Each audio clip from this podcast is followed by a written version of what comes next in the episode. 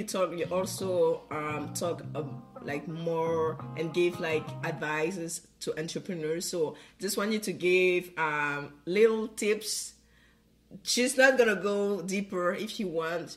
She, she mentioned at the beginning she has a company, so don't worry. You can go and contact Ida pay her money. It's gonna help you. it's so, worthy. it's also good support. So yeah, just yeah. Get, if you can just share some tips uh, based on your experience, um, mm. yourself being an entrepreneur and also working with other entrepreneurs, like on financial management. Oh, that's a big one, especially because not only finances, but accounting and taxes. So which direction will be more useful to your audience? Um, it really depends. You're the entrepreneurs here, so we are really newbies in this sector. So I'm gonna trust you on that. Yeah. Wow. Let's see. Okay, so I'm I'm gonna break it into different segments. If you're thinking about starting a business, just start. It doesn't matter whether you're incorporated right now or not incorporated. You can't scale what you haven't created Mm, I don't wait, wait, wait. Let's let's say that, say that again. Say that again. you you can't you can't scale what you haven't created, and so the the biggest advice to anybody who has an entrepreneurial mindset is just start.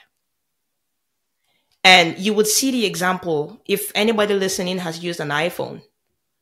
We're on the iPhone 15 right now. If they were waiting to perfect the iPhone, we would not have had anything they gave out a version three, that version version three post, whatever. It it's it's a it's a toy. It's a toy compared to what we're looking at right now. But if that version wasn't created, then they would have nothing to improve upon. So if you have an idea, just start. And then once you start making some amount of money, you want to make sure that you're looking at, well, number one, on the financial side, you have to pay taxes. Yeah, Canada. Don't don't use all your money and think that it's yours. Well, a portion of it is yours, a portion of it is not yours. it's not yours. it belongs to government. Oh, oh, it wasn't profit. All my profit. That's the biggest thing that I hear, especially especially the uh, the um, immigrant entrepreneurs that I speak to. That's the biggest thing that they struggle with. Either I didn't set aside any money for taxes. I didn't know that I had to pay taxes. And we're looking at their number one, they don't even separate their bank accounts. Like you, you're starting a business thing. And I heard it in the podcast. Uh, an entrepreneur was saying he was really insisting on that. Your Separate. business money is not your money. No, that's really important. Actually, you can see you see the money coming, and you'll be like, "Oh wow, yeah. I'm getting rich." No, it's no. not your not it's not your money yet. It's not your money. If you're doing a product based business, all the money that comes in, you have to go back and re and buy up some more of the products that you you need to sell, right? So there is there is that, but there's also taxes that you have to pay. Uh, if if your income is already in the thirty thousand dollar range for um, business income, the revenues, not the profit, just like the billing for clients, then you, you need to be thinking about doing sales taxes, registering for sales taxes. Those are things that come to people like a surprise. And also, it's not everybody who is required to do sales taxes. If you're a nurse and you're doing like travel nursing, for example, you have no business with sales taxes. And so I see people getting mixed up with the whole thing, with, with everything. So there's, there's always a time for you to go out and do a consultation and say, okay, either like this is my situation. What do I do? But number one, don't wait too long. But also don't wait don't wait too long to go and do a consultation, but also don't wait too long for things to be perfect before you start. Mm. So go ahead and create the product, go ahead and create the service and have that conversation so you at least know what direction you're supposed to doing with things. Separate your bank accounts, have a separate bank account for your business and have a separate separate account for yourself. If it's incorporated, then the business account has to be in the, in the business's name. But if it's just you, say for example, Esther, you decide that you want to start doing a service. Let's say there's a person who's listening and is doing, um, I, am being drawn by your hair because it's doing the Afro thing. So I'm going to like, so there's somebody who, who, who is a hairdresser, for example, and you're doing the business in your basement, for example. It is a business and you actually have tax deductions that you can deduct if you actually report the business as a business income. Yeah. Yeah. But a lot of people just want to hide and just do their little thing by the side, and you think you're cheating somebody out. You're cheating yourself. because the salary that you make from your work, your salary that you make from your work, you get to report that on your personal income taxes. If you have a hair business, not incorporated, you, you have a hair business, you're doing the salon thing in your basement, whatever money you're making from that, because you have a business operating at home, you're able to deduct a certain portion of your rent or your mortgage interest or your utilities, their house expenses you can deduct, plus all the mesh, all the things you're buying for that. Like those are deductions, those are normal deductions. But you get to deduct your expenses that you would pay anyway. You get to deduct some of your gas, some of your your car expenses. There are things you get to deduct that also now, if and I'm not saying people should go and create a loss, but if you actually have a loss, that offsets your income that you made from your job until you get to pay less taxes. Yeah. Yeah, it's something people are not mindful like and uh, when I discovered it I, it was just like it's amazing how you can actually pay less tax when you're an entrepreneur. For real? That Yeah. was something really amazing when I learned that. Um and it was just like, oof, this is a way to put it. yeah. I was really no, amazed. for, no, for real. And uh, it's and like you say, sometimes people um think that you know by not being legal or Mm-hmm. actually declaring things, they're actually making more money. But you could actually making more money by actually being legal and you know declaring your taxes Mm-hmm. and everything. Because uh, for real, I think the the the Canadian tax system is you know a, a good one. Um, so, but I think it's also coming from. It's not perfect. We know. Don't worry. It- we, we pay, we, we- no, we pay a lot of taxes. Truth be told, we do pay a lot of taxes in this country. in term of like paying taxes, on, on that side, that's a different conversation, definitely. But in terms of how it works, that's that's where I'm I'm talking. Yeah, that's that's Where you're yeah. going. don't worry, don't worry. It's not. Yeah, if I can pay less less tax, yeah, totally sign it in. Sign me in. that. But I think that's also go with the what we should uh, also go with the, the the the system, the difference in the system. You know, most immigrants come in because you know, um, in Africa, Yeah, yeah, generally, you know, you can there's an in, there's an informal market and it's Yes. it's common. Like nobody like nobody like bother about that. It's just normal. You know, Yeah. tomorrow you go to that corner of the street, you should just see someone that started something is- there.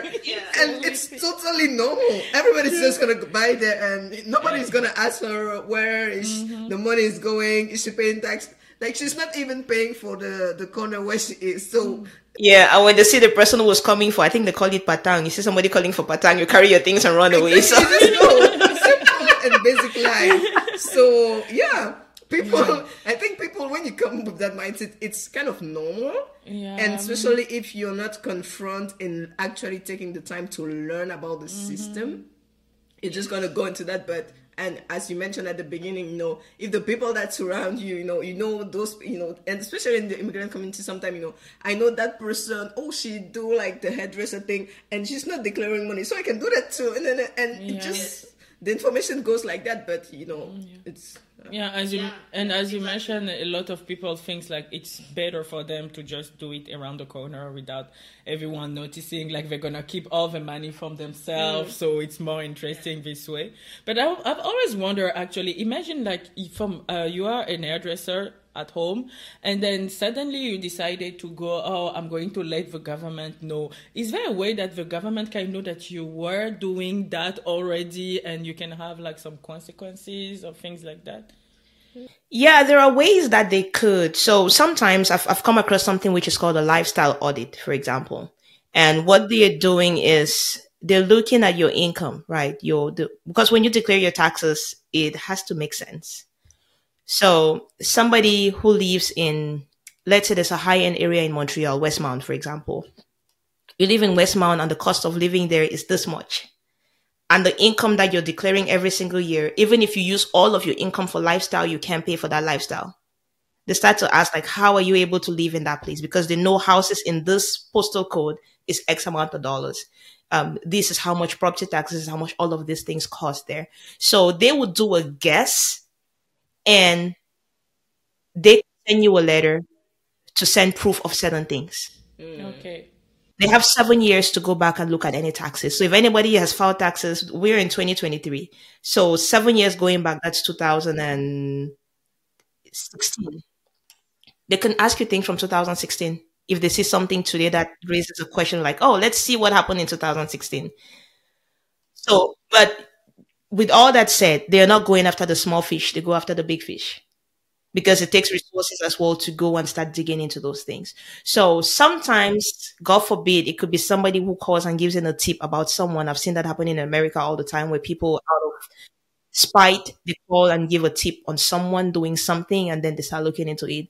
But most often it's just inconsistencies when they're looking at the tax system in the back end. It's, it's number one, huge variations in your tax situation or your income situation, especially when there's a dip like if you were making 100K one year and the next year you're at 30, like what happened? Mm. There's, there's that. Um, the other thing is just like lifestyle audits that could trigger things like that.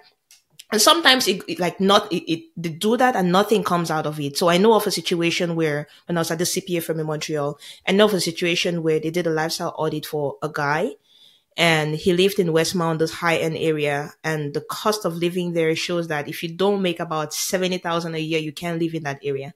And the guy was barely showing like twenty, thirty thousand dollars in his tax returns. And the audit came back and there was nothing to it because he was living in his parents' basement. His parents weren't charging him any any tax any any rent. So he was living there for free. He's an adult, but he was living there for free.